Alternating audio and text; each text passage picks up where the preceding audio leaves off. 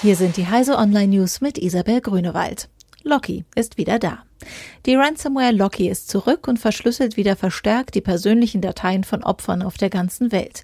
Sie verbreitet sich erneut über massenhaft Spam-Mails und nutzt jetzt die Endungen .diablo6 und .lucitus für die von ihr verschlüsselten Dateien.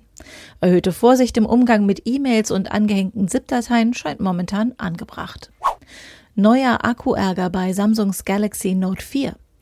In den USA werden Samsung Galaxy Note 4 zurückgerufen, weil die Akkus überhitzen. Diesmal sind allerdings nur gut 10.000 Akkus von US-Kunden betroffen, die ihre Smartphones zwischen Dezember 2016 und April 2017 vom Mobilfunker AT&T erhalten hatten. Es handelt sich laut Samsung zum Teil um gefälschte Akkus, nicht aus eigener Produktion. Adblocking ist legal.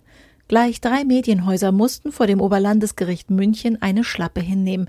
Die Kammer konnte nichts Gesetzwidriges beim Vertrieb des populären Werbeblockers Adblock Plus erkennen. Nun wird der Streit wohl im kommenden Jahr den Bundesgerichtshof beschäftigen. Gefahr durch frei verkäufliche Hacking-Gadgets. Für eine Handvoll Dollar bieten Online-Shops spezielle Geräte an, die sich für perfide Angriffe auf Rechner, Smartphones und Netzwerke eignen. Diese Hacking-Gadgets nutzen die Schwächen von USB, WLAN, Bluetooth und NFC aus, um Backdoors einzurichten, Daten abzugreifen oder gar Hardware dauerhaft zu zerstören. CT hat 15 völlig unterschiedliche Geräte im Labor von der Leine gelassen und die von ihnen ausgehende Gefahr bewertet. Diese und alle weiteren aktuellen Nachrichten finden Sie auf heise.de.